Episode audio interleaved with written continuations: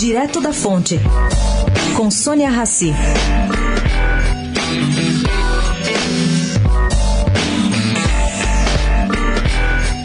Gente, vai aqui hoje um termômetro da avaliação da iniciativa privada sobre a eleição presidencial em sintonia com o barco das pesquisas eleitorais. Bom, pelo que eu apurei, Mauro Benevides, economista de Ciro Gomes, e Paulo Guedes, representante de Jair Bolsonaro, têm sido disputados por empresários e banqueiros para exporem privadamente seus respectivos projetos econômicos para o Brasil.